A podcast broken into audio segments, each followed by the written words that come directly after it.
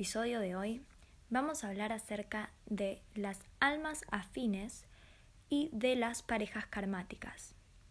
Como ya saben, nuestro complemento divino es solamente uno y puede que antes de que lo encontremos y de que sepamos que ese es nuestro complemento divino, nos hayamos cruzado con estas almas afines, nuestro grupo de almas amigas de esta dimensión superior, en la tierra, en nuestra encarnación, nos hayamos cruzado con estas almas y hayamos sentido cierta afinidad, cierto vínculo con ellas.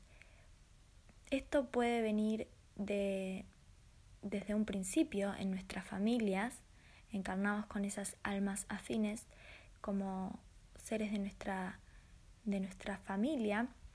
También puede ser a través de amistades cercanas, y también puede ser a través de personas que nos marcan y que tienen un paso por nuestra encarnación, pero que cumplen un rol bastante importante en nuestra evolución y en nuestro crecimiento.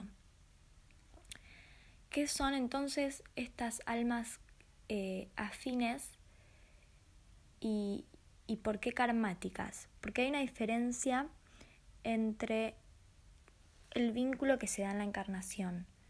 En, el plano de las dimensiones superiores, esas almas son todas almas afines, que también deciden reencarnar eh, para jugar el juego de la vida. Y, antes de encarnar y de olvidarse de su esencia y de separarse para, poder encarnar y, y entrar a esta dimensión dual, estas almas afines realizan pactos, pactos entre almas, pactos de jugar juntos, de ir hacia estas encarnaciones y de olvidarnos juntos nuestra esencia, nuestro vínculo y pasar a tener otro tipo de vínculo que no es em, que no es el esencial, que no es que, que, es en cada encarnación va a ir cambiando y va a ir mutando, eh, pero que nos vamos a como grupo a encarnar juntos, a jugar juntos este juego de la vida. Y realizamos ese pacto, el pacto de olvidarnos juntos, de jugar juntos y de reencontrarnos. Eh, pero también, como parte del juego, veníamos a jugar eh, el juego de la vida con lo bueno y con lo malo, ¿no? Con esta cosa de sentir la dualidad, de encontrarnos con problemas, de buscar soluciones, de sentir momentos de plenitud y de dicha, pero para eso también sentir momentos de tristeza profunda, para poder identificar esta dicha y para poder eh, aprender a, a permanecer en esa dicha y a valorarla, habiendo vivido antes otras circunstancias más complicadas y que requieren una evolución y una sanación propia. Entonces estas almas deciden encarnar, olvidándose de todo este pacto, para ayudarnos a transitar estas emociones y estos eh, desafíos que queremos venir a, a, habitar y a vivir en esta encarnación y en las anteriores. Entonces, va a pasar que vamos a cruzarnos con gente que pueden ser parejas o pueden ser amigos o puede ser familia. Eh, nos vamos a cruzar con gente, pueden ser conocidos, que van a ser relaciones, vínculos karmáticos para nosotros.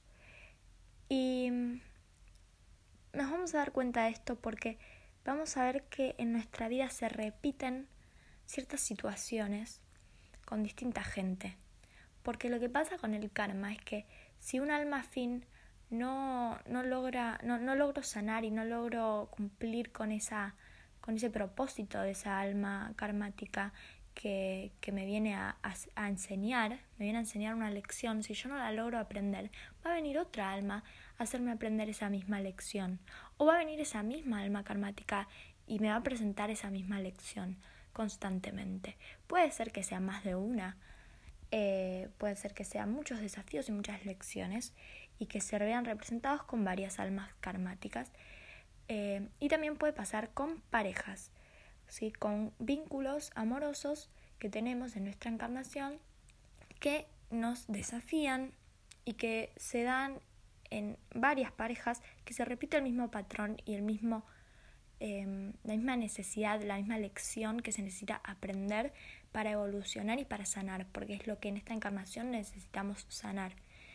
Entonces, la misión karmática, en, un, en, un, plano de, esta de la dimensión eh, dual, lo que llamamos la dimensión, la tercera dimensión, la, el materialismo, la dualidad, la encarnación del, del humano, em, del límite del tiempo, esa es la tercera dimensión, ¿no? Los sentidos, eh, lo que podemos ver, lo que podemos tocar, sin poder ver más allá de lo que no se puede ver, lo que no se puede tocar y de la dualidad. Entonces, en esa tercera dimensión, nosotros vamos a sentir que estas eh, relaciones karmáticas las vamos a etiquetar como buenas, como malas, como me siento bien, me siento mal, me hacen bien, me hacen mal, los quiero, no los quiero. Pero en un sentido más profundo y una misión más eh, elevada, no importa esa etiqueta, lo que importa es que eh, energéticamente vienen a ayudarnos, aunque parezca un desafío, aunque el desafío nos haga sentir mal, nos haga, nos haga pasar por una situación dura y de tristeza, ese desafío en realidad viene a ayudarnos para nuestra mejor evolución y para nuestro mejor potencial y nuestro mejor bienestar de esta vida que, podemos generar en esta vida. La responsabilidad de, generar ese potencial que ya existe, que, ya lo podemos obtener en esta encarnación, porque es parte de las reglas del juego que venimos a, jugar, sabiendo que existe, que, en últimas el, el propósito de este juego es encontrar esta, esta dicha, esta plenitud en esta dimensión más, eh, más inferior. Entonces existe esa posibilidad, como en todos los juegos existe la posibilidad de ganar, si no, no sería un juego, ¿no? Si no tenemos la posibilidad de que, de que algo concluya, de que algo se logre, se obtenga y, llegar a la meta, bueno, sería esta justamente la meta, la unión con uno mismo para vibrar en esta frecuencia de autenticidad, de la esencia que somos, y de esta manera lograr la unión con nuestra complemento, con, nuestra contraparte complementaria, que sería nuestra llama gemela. Pero para llegar a eso, en el camino nos vamos a cruzar con estas almas afines y con estas almas karmáticas para nosotros. Entonces, por momentos em, podemos sentir que que hay gente que, que, se cruzó y nos trajo a nuestra vida un, mal momento, un, recordamos el pasado con, con dolor. Bueno, todavía entonces quedan cosas por sanar, porque lo que tenemos que aprender es que cada alma tiene su, su misión y sus pactos eh, en, en, las dimensiones superiores que no quiere decir que entonces en esta dimensión inferior tengamos que ir y abrazarnos entre todos y ser mejores amigos con todo el mundo, no. Eh, está bien sentir esta distancia con la gente que nos hirió o con las situaciones que no nos hicieron bien, pero, pero hay que soltar el pasado, evolucionar, eh, mirando para adelante, para generar si yo me quedo en el pasado y, todavía me pesa y me duele, eso lo llevo conmigo y lo llevo conmigo a mi futuro. Entonces no voy a poder vibrar en, en, en, en, esta, en esta plenitud si yo sigo cargando con estos dolores del pasado. Entonces hay que abrazar el pasado, hay que abrazar ese dolor y aprender la lección que tanto necesita ser aprendida y, y, sanar esas heridas que tanto necesitan. Y a veces para sanar duele un poco más. Hay que tocar esas heridas para sanarlas.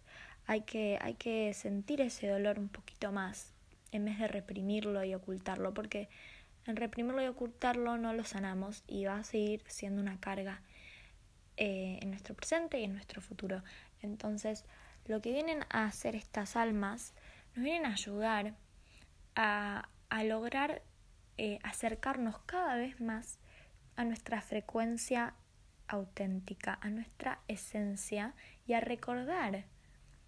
Nos, ponen desafíos, nos plantan situaciones que nos tocan esos lugares donde nos duele para que veamos dónde tenemos que sanar, dónde tenemos que trabajar en nosotros mismos y nos reflejan lo que no nos gusta todavía de nosotros mismos, lo que, lo que todavía dejamos reprimidos o dejamos que la sociedad y la cultura nos, eh, nos inculcara esta idea de que había algo mal con nosotros, que, que esta parte nuestra la tenemos que dejar olvidada, que no podemos ser así. Bueno, estas personas nos van a mostrar esas cosas que nos va a costar ver y nos va a doler ver. Lo mismo pasa con nuestra llama gemela. Por eso, a veces cuesta diferenciar entre una relación, una pareja karmática y nuestra llama gemela. Pero la diferencia está en que nuestra llama gemela no es pasajera. Un karma, una relación karmática, cumple su misión de enseñarnos esa lección y se va. Y por ahí no vuelva, no, no vaya a volver a, a, nuestra vida. Cumplió su pacto, cumplió su misión y siguió con sus otros pactos, con su con su encarnación y con, y con sus otras almas afines. Entonces, eh, nuestra llama gemela es parte nuestro, de, nuestro, de nuestro camino y nuestra finalidad última. Entonces, no es pasajera, no, no, no se va a ir, no va a desaparecer, no va a desaparecer de nuestra mente, de no vamos a dejar de quererlos, de, de, de querer estar con ellos, de preocuparnos constantemente. Pero sí puede surgir que exista esta dualidad también, que nos muestran como, como un espejo eh, todo ese amor que sentimos por ellos. También nos puede pasar que por momentos veamos reflejado todo el odio que de alguna manera eh, sentimos por nosotros mismos, lo veamos en ellos. O sea, que nos pase que generan situaciones que, que nos hagan sentir que odiamos a nuestra llama, pero en realidad no es odio hacia nuestra llama, porque también lo estamos amando, ¿no? Es como, es difícil esta dualidad de amar tanto a alguien y de odiarla al mismo tiempo. Cuando empezamos a profundizar en ese sentimiento nos damos cuenta de que en realidad empezamos a odiar esta idea de, de, de necesitar o de querer tanto a esta persona, de, de no poder, de no saber cómo acercarse, cómo cómo estar juntos y odiar esta situación, esta separación, que es tan necesaria, porque hasta que no superemos ese odio no vamos a poder estar juntos. Entonces, eh, ese reflejo y ese, ese odio eh, viene acompañado de este amor incondicional. Y en realidad no es odio hacia la otra persona, sino que es como un reflejo, un espejo de el odio que de alguna manera nos estamos, eh, nos estamos dando a nosotros mismos. O sea, la falta de amor propio. ¿sí? Sería como un reflejo de la falta de amor propio, que lo vemos de esta manera y lo sentimos de esta manera.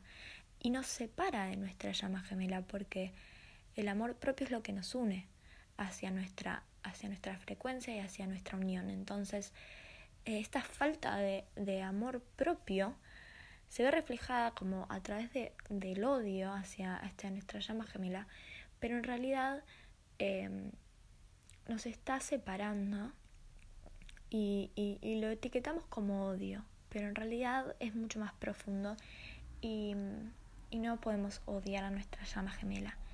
Eh, hagan lo que hagan, digan lo que digan, eh, tenemos que aprender a aceptar el presente, aceptar que lo que pasó era lo único que podía pasar.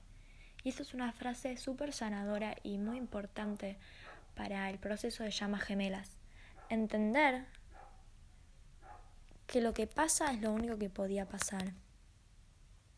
Entender que no tenemos el control de de, la, de, los pactos kármicos, de las relaciones, de los vínculos, de las cosas que tenemos que sanar y que se nos van a ver presentadas situaciones las que van a estar fuera de nuestro control y que aunque a veces queramos eh, controlar nuestra actitud y nuestra, nuestro accionar frente a esas situaciones, hay cosas que, que son pactos, que nosotros también hicimos pactos de actuar de cierta forma para poder llegar al punto en el que podamos aprender esa lección. Entonces vamos a cometer errores, vamos a hacer cosas que dijimos que no íbamos a hacer o que no queríamos hacer que internamente no, no era lo que queríamos.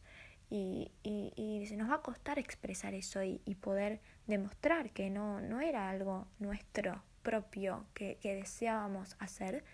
Y nos vamos a culpar por eso, porque, porque no actuamos como deberíamos, porque no hicimos lo que, lo que teníamos que hacer, porque no dijimos las cosas de buena forma. Entonces, hay que entender que este proceso de llamas gemelas, ambas partes van a cometer errores. Se los, se los, en la tercera dimensión los podemos llamar como errores, pero la realidad es que los errores no existen, son puramente juicios de, de creer que en ese momento eso estaba mal.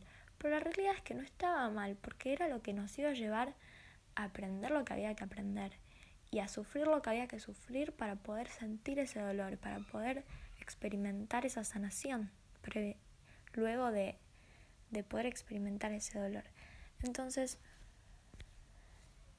esto de, de reflejo es lo que nos diferencia de, de las relaciones karmáticas.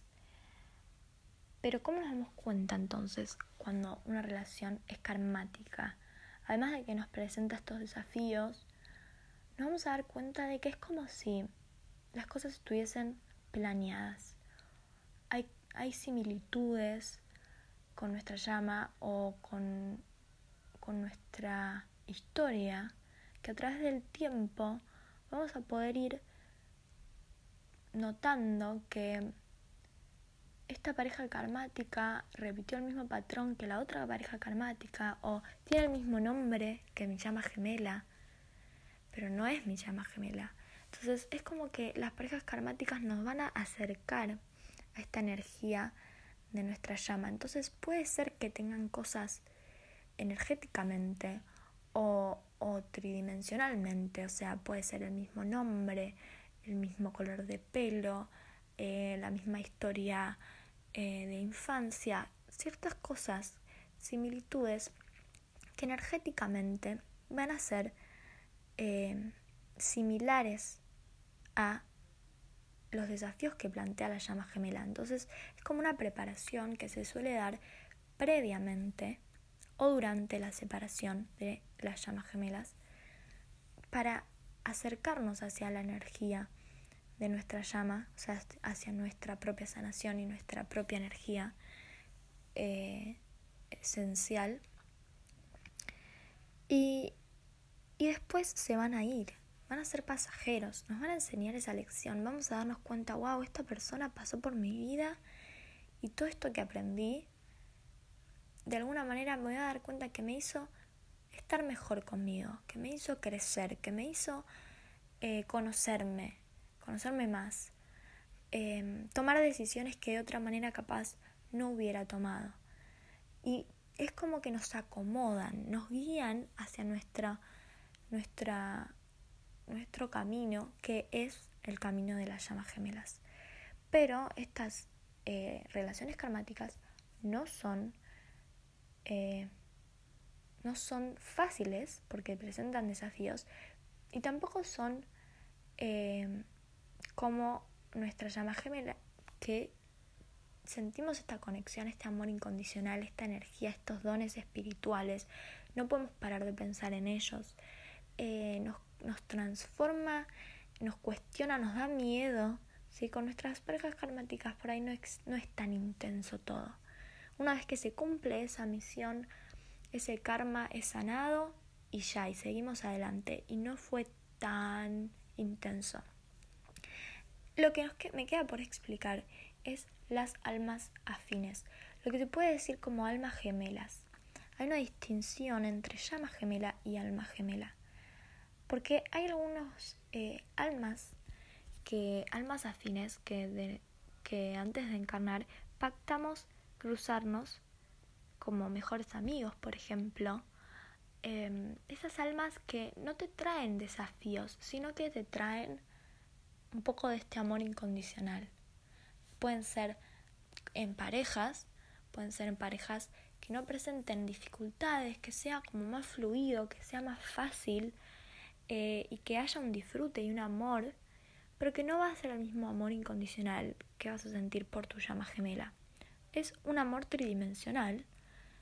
Eh, el amor, digamos, común de la encarnación humana, que es este amor tridimensional, porque la mayoría de las personas que conocemos eh, se enamoran y se enamoran de las personas y viven en, en relaciones y, y, por ahí no presentan estos desafíos tan fuertes de sanación y de tener que sí o sí eh, poder sanarse y curar el karma para poder estar con esta persona.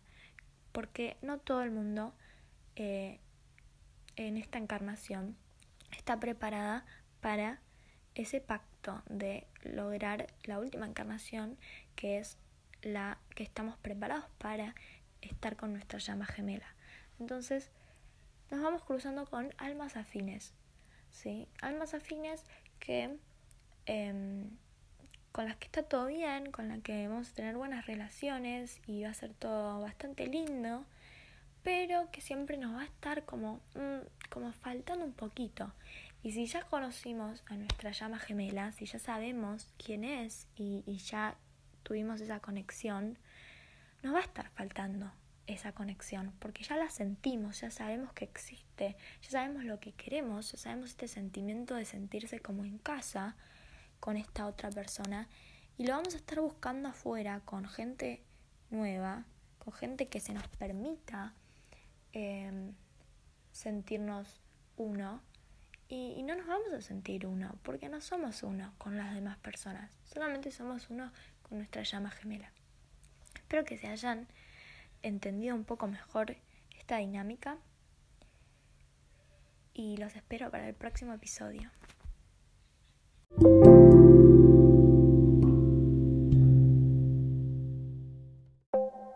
Les haya gustado este episodio.